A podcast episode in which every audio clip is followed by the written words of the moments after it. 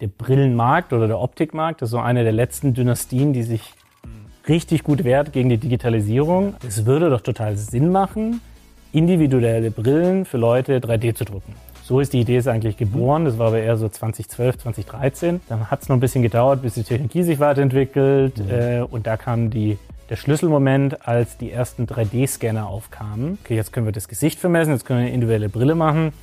Das war eigentlich so der Startpunkt und seitdem hangeln wir uns da unsere Vision immer weiter entgegen. Und wenn man Gründerpersönlichkeit ist, ist man meiner Meinung nach dadurch äh, klassifiziert oder zeichnet sich dadurch aus, dass man eigentlich Impact haben möchte, Sachen voranbringen und äh, große Sachen voranbringen. Und das kann man, glaube ich, äh, gerade im, Corporate-Umfeld, kann man sehr, sehr viel Einfluss haben, sehr, sehr viel erleben, sehr, sehr viel voranbringen.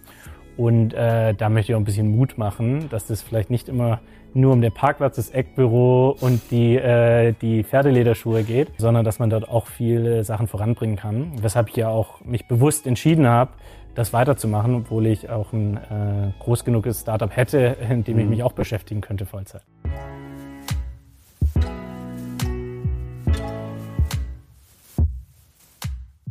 Herzlich willkommen zu meiner neuen Folge Different.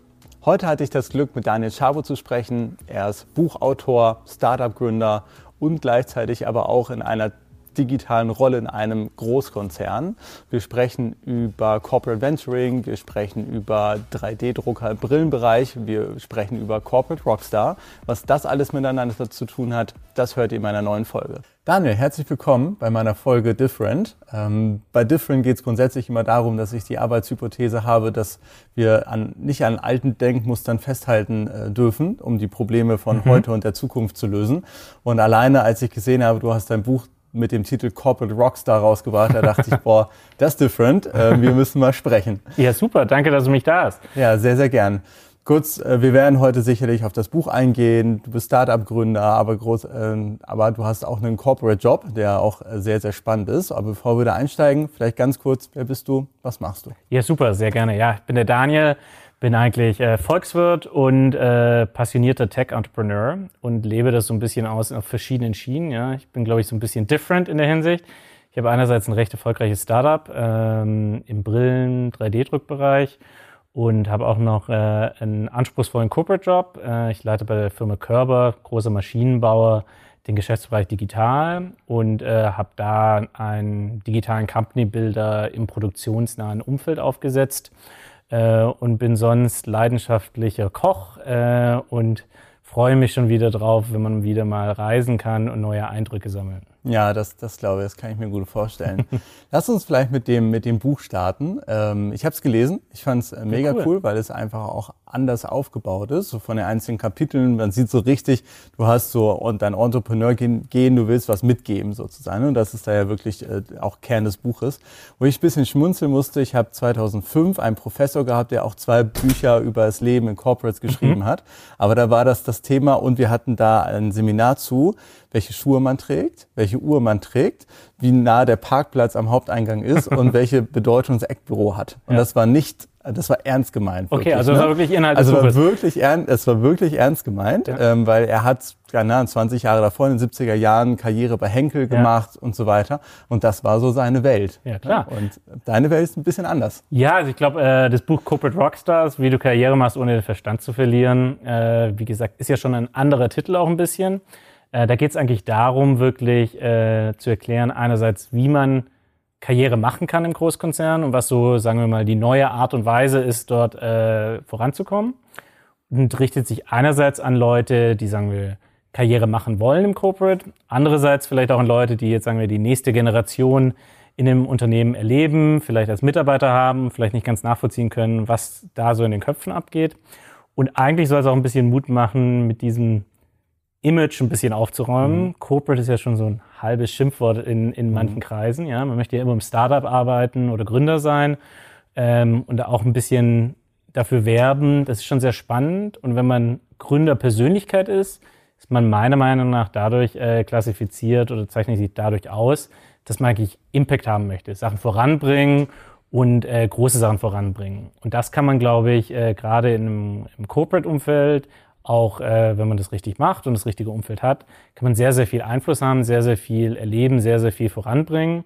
Und äh, da möchte ich auch ein bisschen Mut machen, dass das vielleicht nicht immer nur um den Parkplatz, das Eckbüro und die, äh, die Pferdelederschuhe geht, ähm, sondern dass man dort auch viele Sachen voranbringen kann. Weshalb ich ja auch mich bewusst entschieden habe, das weiterzumachen, obwohl ich auch ein äh, groß genuges Startup hätte, in dem mhm. ich mich auch beschäftigen könnte Vollzeit. Ja, mhm, ja sehr spannend. Aber ja, erzählst du gerne über, ein bisschen über das Startup. Was tut ihr? Wie groß ist die Company und was treibt dich da an, das ja, nebenbei ja, zu tun? Ja, sehr gerne. Ja, also meine Firma heißt äh, Umavo. Die habe ich 2015 äh, mit drei Partnern zusammen gegründet. Äh, was wir uns eigentlich zur Mission gesetzt haben, ist, dass jeder Mensch einzigartig ist und dass jeder Mensch auch eine Brille haben sollte, die genauso einzigartig ist wie der Mensch. Also was wir machen, wir verkaufen maßgefertigte 3D-gedruckte Brillen, die basierend auf einem Gesichtsscan des, des Kunden individuell hergestellt werden. Und wir sind da eigentlich so in der Mischung zwischen äh, äh, Luxury Brand, äh, weil wir ein, so einen Premium-Optiker unsere Produkte momentan vertreiben, gepaart mit einem sehr, sehr starken proprietären Technologiestack, das es uns eben erlaubt, Maßbrillen vollautomatisch, beliebig skalierbar zu produzieren und herzustellen. Mhm. Ähm, das, wir sind da so knapp ähm, 35 Mitarbeiter momentan. Äh, wir sind gebootstrapped, ja, das ist vielleicht auch, was mich da so angetrieben hat. Ja. Ähm, äh, wir gehören zu den schnellst wachsenden Unternehmen in Europa und sind da eigentlich recht erfolgreich, äh, muss man sagen. Was mich da eigentlich angetrieben hat, einfach zu zeigen, ich habe diesen unternehmerischen Geist, mhm. ja, ähm, dass man das auch machen kann ähm, ähm, nebenbei. Das hat sich jetzt so ergeben, dass das jetzt so nebenbei quasi entstanden ist. Aber äh, zu zeigen, dass es eben auch geht, dass Leute, die im Corporate erfolgreich sind, auch im unternehmerischen Umfeld erfolgreich sein kann. Das war so ein bisschen so eine Checklist-Sache, ja, cool. ähm, die ich, glaube ich, ähm, gezeigt habe. Ja. ja. Wenn ich jetzt überlege, ähm, das Unternehmen ist ja sechs Jahre alt und wenn ich mir überlege, wie Technologie sich in dem äh, Zeitraum auch weiterentwickelt hat und was ja auch maßgeblich ist, also A, 3D-Druck, ja. gibt A noch nicht so lange, der die gute Handykamera mit dem ja. Scan, die gibt es noch nicht so lange. Was war denn als erstes da? Wolltet ihr in die Branche hinein? Wolltet ihr etwas endkundennahes oder habt ihr einfach Bock auf 3D-Druck gehabt? Ja, also da vielleicht zwei Sätze dazu, wie die Idee entstanden ist. Ist wie fast alles im Leben, was irgendwie wichtig ist, passiert irgendwie so ein bisschen aus Zufall. Ich habe einen, einen guten alten Freund, der ist Optiker. Und ich hatte das schon immer fasziniert. Äh, ich bin ja sehr geschäftsmodellaffin, wie viel Geld in der Optikindustrie äh, verdient mhm. wird, wenn man da mal die ganzen Margen kennt etc. pp. Und dann kam so die Zeit, ähm, kann sich vielleicht jeder noch dran erinnern, die Makerbot-Movements, als die ersten Patente ausgelaufen sind, also diese äh, 3D-Drucker für den Tisch. Mhm. Äh, und dann kam ich so, also eigentlich Optik echt cool, weil da sind die, die Margen sind da sehr attraktiv. Andererseits, 3D-Druck ist irgendwie auch eine coole Technologie. Und da kam das eigentlich so wie so als Geistesblitz. Das würde doch total Sinn machen, individuelle Brillen für Leute 3D zu drucken. So ist die Idee ist eigentlich geboren. Das war aber eher so 2012, 2013. Ähm, dann hat es noch ein bisschen gedauert, bis die Technologie sich weiterentwickelt. Mhm. Äh, und da kam die, der Schlüsselmoment, als die ersten 3D-Scanner aufkamen äh, für iPads. Also unsere ersten 3D-Scanner mhm. waren, die hat man aufs iPad drauf montieren müssen als extra Device. Und so ist es dann eigentlich gestartet, wo wir gesagt haben, okay, jetzt können wir das Gesicht vermessen, jetzt können wir eine individuelle Brille machen. Und das war eigentlich so der Startpunkt. Und seitdem äh, hangeln wir uns da unsere Vision immer weiter entgegen und in der Tat, Technologie entwickelt sich weiter und äh, ist langsam an dem Punkt, wo wir sagen können, wir können das, glaube ich, auch in den Massenmarkt bringen. Mhm. Ja. Wie viele Brillengestelle hast du zu Hause? Äh, ich habe zu Hause drei Trays, also so 60 Brillen oder so. okay. ja. Und auch historisch noch, 2015, 16? Ja, also die sind nicht im jährlichen Thema, aber ich habe schon auch Brillen aus den ersten Jahren, wo ich mich manchmal wundere, wie wir so schlechte Qualität verkaufen konnten. Ähm, von Prototypen, also es ist wirklich so gestaffelt, ja. Aber ich trage meistens immer so zwei, drei Lieblingsbrillen und der Rest äh, hat man dann halt auch noch so andere Modelle, Sonnenbrillen, neues Material, neue Farben etc. Ja, mega spannend. Also ich nehme diese Branche selber halt als eine wahr, die noch relativ undigitalisiert ist, einfach ja. so. Also wirklich ja viele Optiker-Generationen, die eher in so einem Generationswechsel stehen, ja. die quasi keine Nachfolgegeneration haben, ein paar federführende ja. Ketten natürlich in dem Bereich. Aber so richtig Spaß macht das halt eigentlich bisher noch nicht. Ne? Es gibt so ein paar hippe Brands, dann gibt es so ein paar 99 Euro Brands und so weiter, die da reingehen, aber halt eben noch keine so richtig schöne stringentes Modell, wo man sagt, geil, ne? hier kommt Emotion mit Experience und Technologie quasi zusammen. Total. Also man muss sagen, äh, die, der Brillenmarkt oder der Optikmarkt ist so eine der letzten Dynastien, die sich hm. richtig gut wehrt gegen die Digitalisierung. Also wenn man mal vergleichen würde, ähm, 2010 Bücherverkauf online und Brillenverkauf online war ungefähr gleichwertig. Äh, der Unterschied ist, Bücher werden, glaube ich, heutzutage 60, 70 Prozent äh, online verkauft. Mhm. Bei Brillen sind es noch unter 10 Prozent. Mhm. Ähm, und da gibt es auch ganz klare Gründe. Und das ist ein technologisches Problem in meinen Augen, dass eben eine Brille noch ein individuelles Produkt ist, jedes Gesicht, jeder Mensch anders ist, die am Endeffekt immer noch eine manuelle Anpassung bedarf. Das kennen wir das alle, sonst rutscht die Brille eben mhm. weiter runter. Äh, und da gibt es momentan keine technische Lösung, die eigentlich dieses Problem löst. Also wir haben, glaube ich, eine, äh, die das äh, Problem skalierbar lösen würde. Aber das hindert es eigentlich, dass es richtig online mhm. gehen kann, weil die, die Customer Experience ist einfach nicht zufriedenstellend, wenn man mit Leuten mhm. redet, die das schon breiter ausprobiert haben. Mhm. Ja, die Aussage von, von Luxottica und ähm, der Partner, die jetzt fusioniert sind, Luxottica Essilor. und Essilor, genau. Ja. Ist ja schon, in zwei Jahren haben wir das Thema nicht mehr. Also Sie verraten auch nicht, warum. Auf jeden Fall guckt, glaube ich, die ganze Branche auf jeden Fall auf diesen großen Marktführer, ja. was der dann im Endeffekt da so voranbringt. Wie teilst du das denn auf, dein Startup-Job und dein Corporate-Job? Entscheidest du dich einen Tag so, einen Tag so oder fließt das ineinander über? Naja, also mein, mein Corporate-Job ist ja eigentlich eher... Dein Vollzeitjob. Das ist mein Vollzeitjob, ja. Äh, äh, da werde ich auch äh, dafür äh, primär bezahlt. Also das ist, sagen wir mal, die erste Priorität, ja ähm, dass da nichts runterfällt. Und äh, Startup-Job ist dann meistens abends und am Wochenende mhm. oder ganz früh morgens. Ähm, genau, so teile ich mir das so ein bisschen auf. War am Anfang, glaube ich, ein bisschen schwieriger, weil wir, wie gesagt, gebootstrapped haben. Ähm, also am Anfang war unsere Firma, klasse, also wirklich eine Kellerfirma, ja, von mhm. einem meiner Partner, dem Basti, ähm, saßen wir im Keller, ein Mannbüro, ja, ähm, und seine Oma hat unsere Brillen verpackt. Ähm, da war das so ein bisschen anspruchsvoller. Inzwischen ergibt sich das ein bisschen, weil wir halt sehr, sehr viel das Day-to-Day-Jobs-Thema machen wir jetzt dann auch nicht mehr selber, da haben wir dann Mitarbeiter. Aber ähm, abends und am Wochenende eigentlich. Ja, sehr cool. Bevor ich nachher nochmal zu der Frage komme, was du aus jedem Bereich sozusagen auch für dich mitnimmst, ja. lass uns doch erstmal in die Corporate-Welt ja, einsteigen. Sehr gerne. Erzähl doch einmal was zu Körber und deinem Job bei Körber Digital. Ja, ja gerne. Ähm, also wie gesagt, ich bin CEO Körber Digital und Körber ist einer der großen Maschinenbauunternehmen, der auch eine sehr starke Vision und Affinität zu Digitalthemen hat. Also Körber ähm, hat knapp zwei Milliarden Euro Umsatz, gehört der Körber Stiftung, hat der, der Firmengründer eine Stiftung überführt, was auch mal noch ein bisschen speziell ist, und ist eigentlich aktiv in verschiedenen Industrie-Verticals, äh, vor allem Pharma mit Maschinenbau als auch Software. Also wir sind der führende Anbieter von Manufacturing Execution Systems äh, für die Pharmaindustrie, Supply Chain, also das sind Palettenleger, automatische mhm. Leger, Palettierer und Warehouse Management Software, das sind wir der drittstärkste Anbieter am Markt.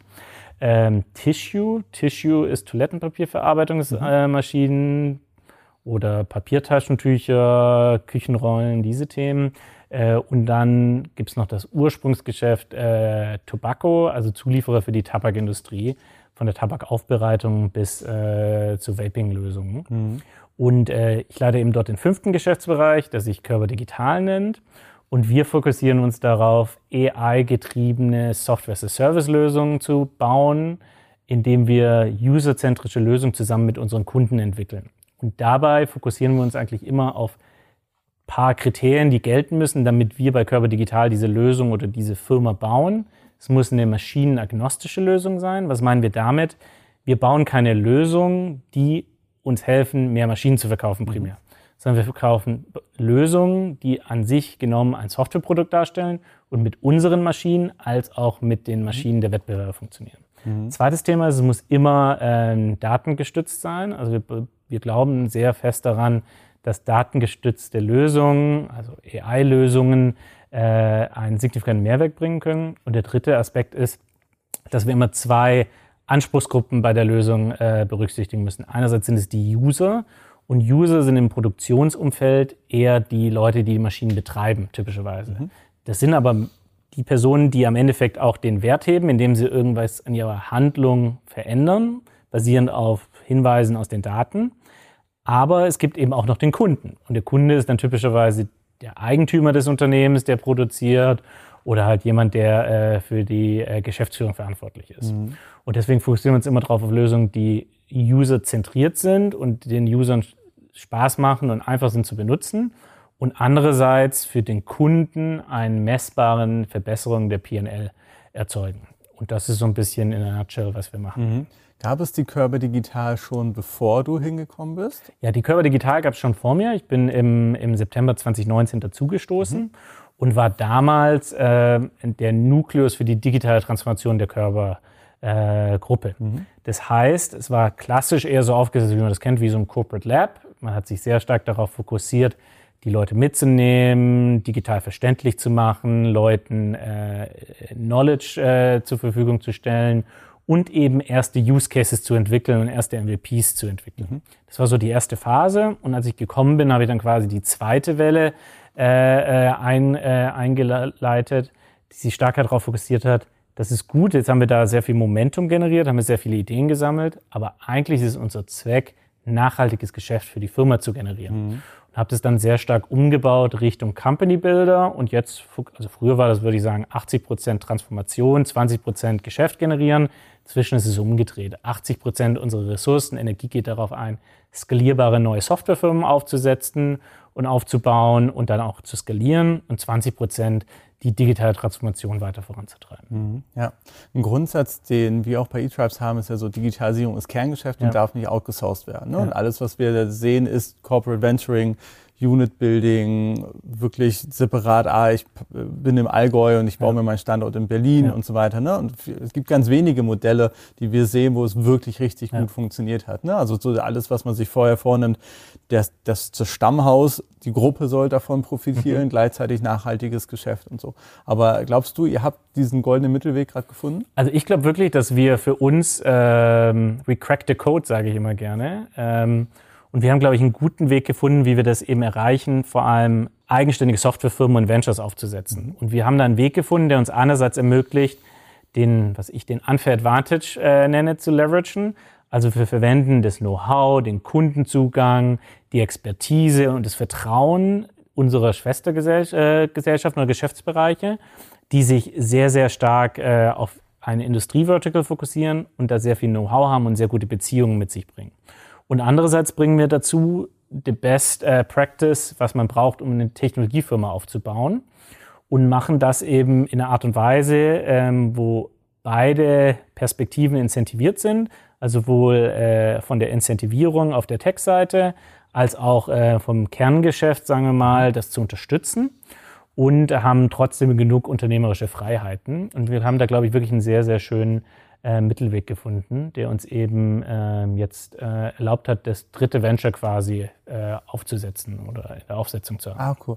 Wie groß ist so ein, so ein Venture? Oder wie groß das hängt ja natürlich so ein bisschen davon ab. Also das erste Venture, das wir haben, nennt sich Factory Pal, ähm, das sich damit beschäftigt, mittels AI Maschinendaten zu analysieren in der Toilettenpapierverarbeitung mhm. sozusagen und äh, über relativ komplexe Modelle äh, Maschinenparameter bestimmt für ein Produkt auf einer Linie und dann dem Operator, der die Maschine betreibt, quasi Hinweise gibt, was er einstellen soll, damit die Maschine schneller läuft mhm. und äh, stabiler läuft. Da können wir bis zu 30 Prozent Effizienzsteigerung erzeugen. Das haben wir letztes Jahr ausgegründet. Da sind wir jetzt wirklich im, im Scaling-Modus, was sehr, sehr gut funktioniert. Die Value Proposition ist sehr klar. Ähm, da werden wir bis Ende des Jahres knapp 80 Leute sein in äh, Europa und USA. Also das ist jetzt groß.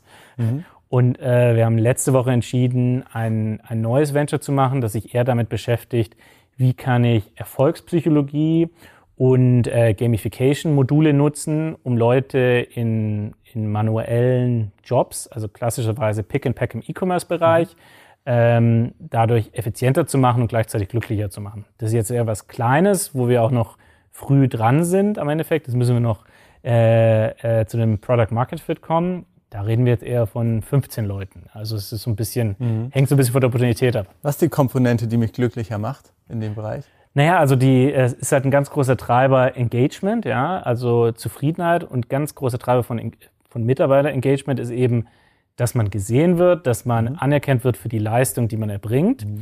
ähm, und dass man ähm, äh, das Gefühl hat, dass es gewertschätzt wird. Mhm. Das ja, gibt es ja ganz viele Tools, gerade für die Knowledge Worker zu dem Thema Customer äh, oder Employee Engagement etc. pp. Aber die zielen alle sehr stark auf Knowledge Worker ab, sagen wir mal weniger quantitativ, sehr qualitativ. Mhm. Aber in, in Berufen, wo der Faktor Mensch der Treiber der Effizienz ist, klassisches Thema ist ein, ein Lager, mhm. äh, E-Commerce-Lager, äh, wo äh, kommissioniert wird, ähm, ist es halt sehr quantitativ und ist sehr klar vermessbar, mhm. wie die Performance ist. Und da ist es eben zum Beispiel so ein Thema zu machen, dass man kleine Wettbewerbe hat, dass man automatisch loben kann, dass man Punkte mhm. bekommen kann. Und das ist so ein bisschen der, der Ansatz, ähm, der dann zu zwei Themen führen sollte. Einerseits, dass die Leute motivierter sind und dadurch ähm, äh, stärkere Performance zeigen und andererseits eben zufriedener sind bei ihrem Arbeitgeber und weniger häufig wechseln, was in diesen, in diesen Berufen ein sehr, sehr großes Problem ist, dass man einen sehr, sehr hohen Mitarbeiterwechsel hat. Mhm. Muss ich Leute neu eintrainieren, muss ich neue Leute suchen, das äh, resultiert in sehr hohen Kosten am Ende. Ja. Mega cool zu hören, wie wichtig A, bei euch dann die menschliche Komponente ist, gekoppelt mit der Technologie. Ja. Was ich häufig sehe, ist entweder oder und meistens aktuell ein eher technologie-driven Unternehmen und dann guckt man mal, wie die menschliche Komponente nochmal dazukommt.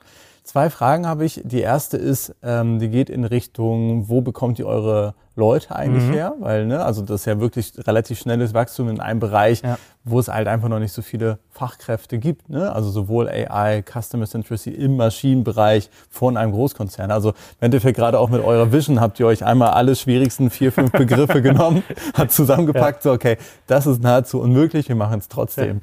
Zweite Frage spare ich mir erstmal. Lass uns erstmal darauf Ja, gerne. Ähm, ja, Challenge mag ich ja, ja. Umso schwieriger, umso motivierter bin ich. Ähm, ich glaube, wir haben da äh, zwei Perspektiven dazu. Erstmal sind wir, das hast du ja schon mal erwähnt gehabt, wir machen eigentlich alles in-house. Also wir machen End-to-End in-house, wir entwickeln selber, wir haben quasi keine Dienstleister, also minimal. Ähm, und wir haben dafür auch drei Standorte. Also wir haben Berlin, Karlsruhe und Porto in Portugal um das schon mal auch so ein bisschen äh, zu verteilen und auch verschiedene Standortvorteile zu nutzen für gewisse Kompetenzen.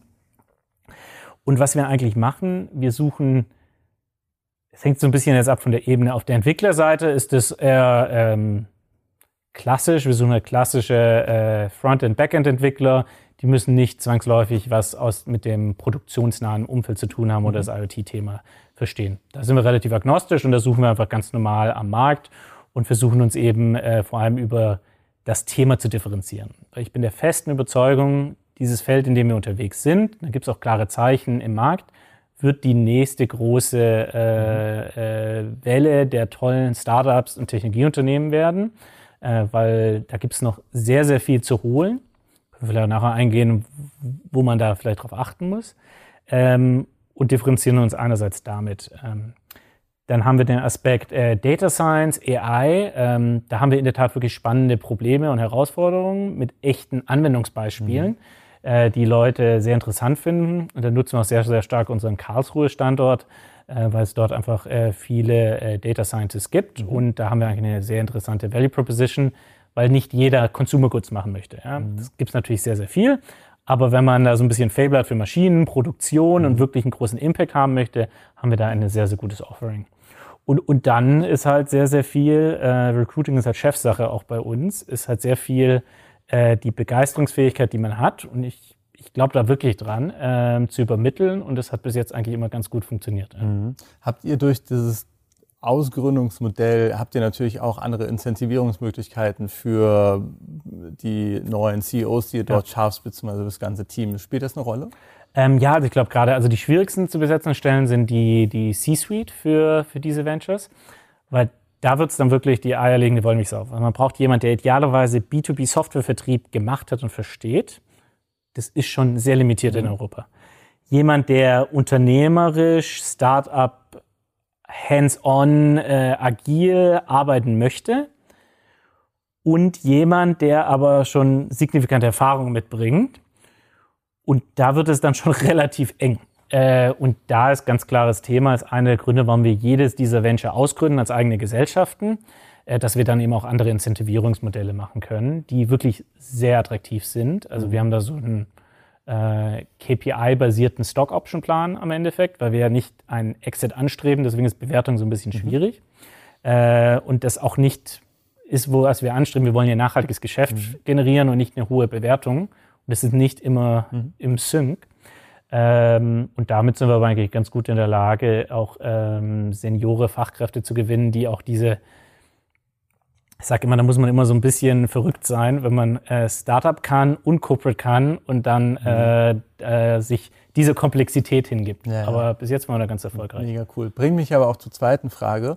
Ist das mittlerweile schon eine ausgereifte, ich nenne es jetzt mal Schablone? Also, dass ihr euch, dass ihr wirklich sagt, cool, ist das dritte Startup. Grundsätzlich habe ich äh, schon, schon gefragt, ist das jetzt, ähm, wiederholt sich das Thema denn eigentlich? Ne? Also sagt ihr, okay, Heilige Gral, ähm, ich weiß jetzt, wie, wie, wie meine wie das Unternehmen gebaut werden muss. Ich weiß, wie ich meine Marktsituation identifizieren kann. Ich weiß meine KPI-Cluster. Ich weiß, wie, wie ich rekrute. Ich weiß meine interne Organisation. Ich weiß sogar das Incentivierungsmodell von beiden Seiten. Das finde ich sehr spannend, was quasi das Corporate happy ist und Startup mhm. happy ist. Das ist, glaube ich, auch nicht so häufig der Fall.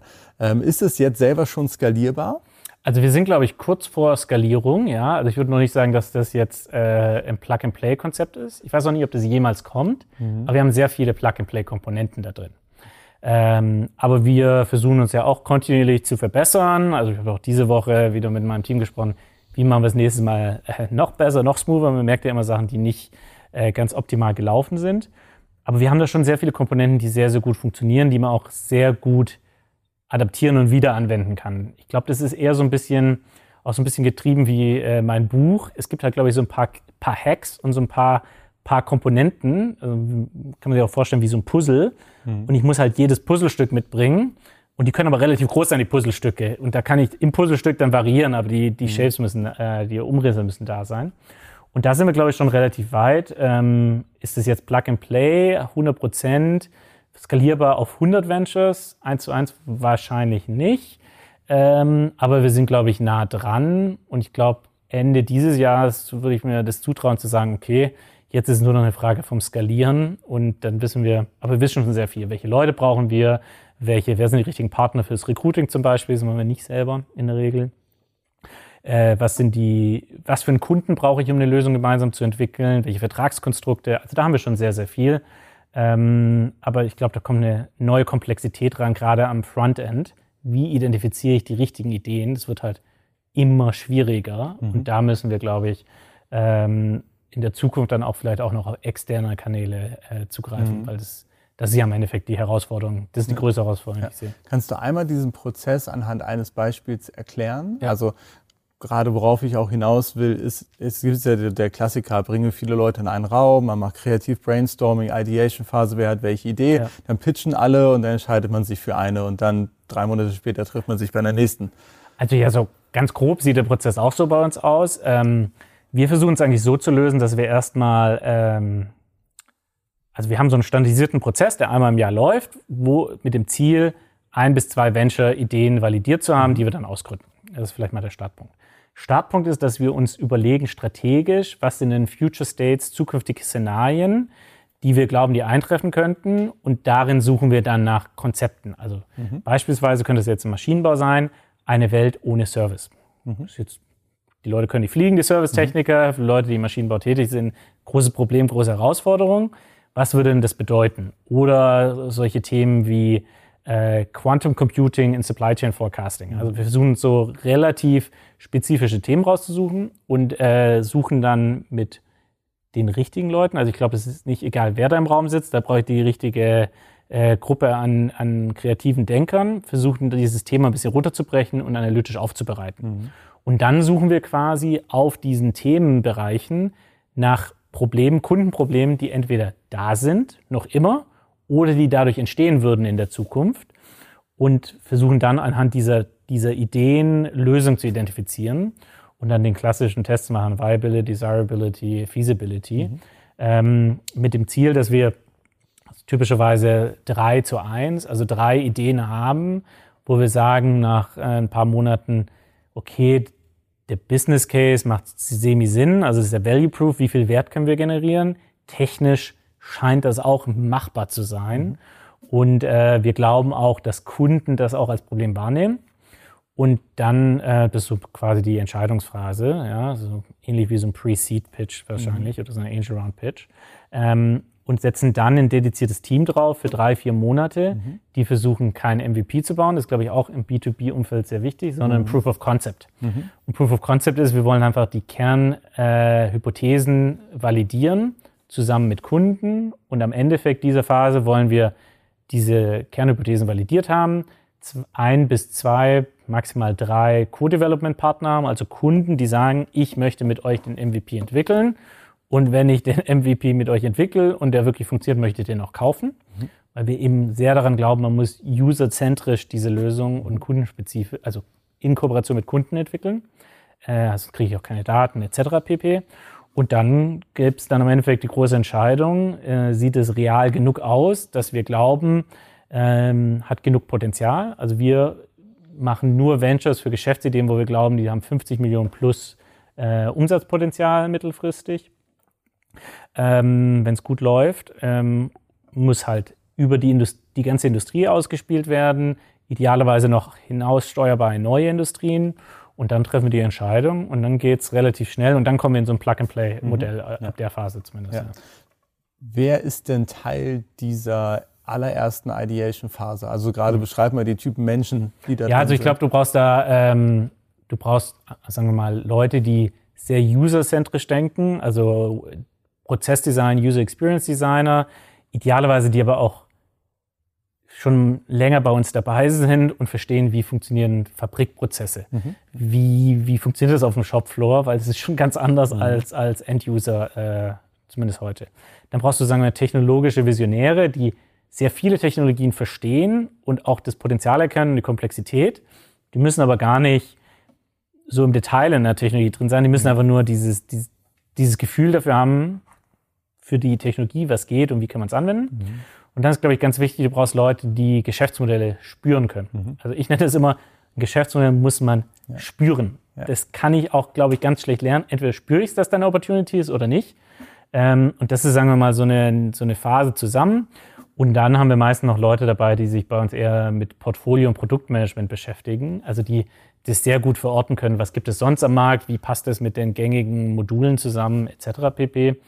Und ähm, das ist so ein bisschen die, die Perspektive. Es sind eigentlich also alles Leute, die Zukunft spüren können. Mhm. Ja? Das klingt jetzt so esoterisch. Nee, ich verstehe, aber ich glaube, das ist wirklich so eine, das ist wie so eine Begabung auch in einer gewissen Art und Weise. Ja.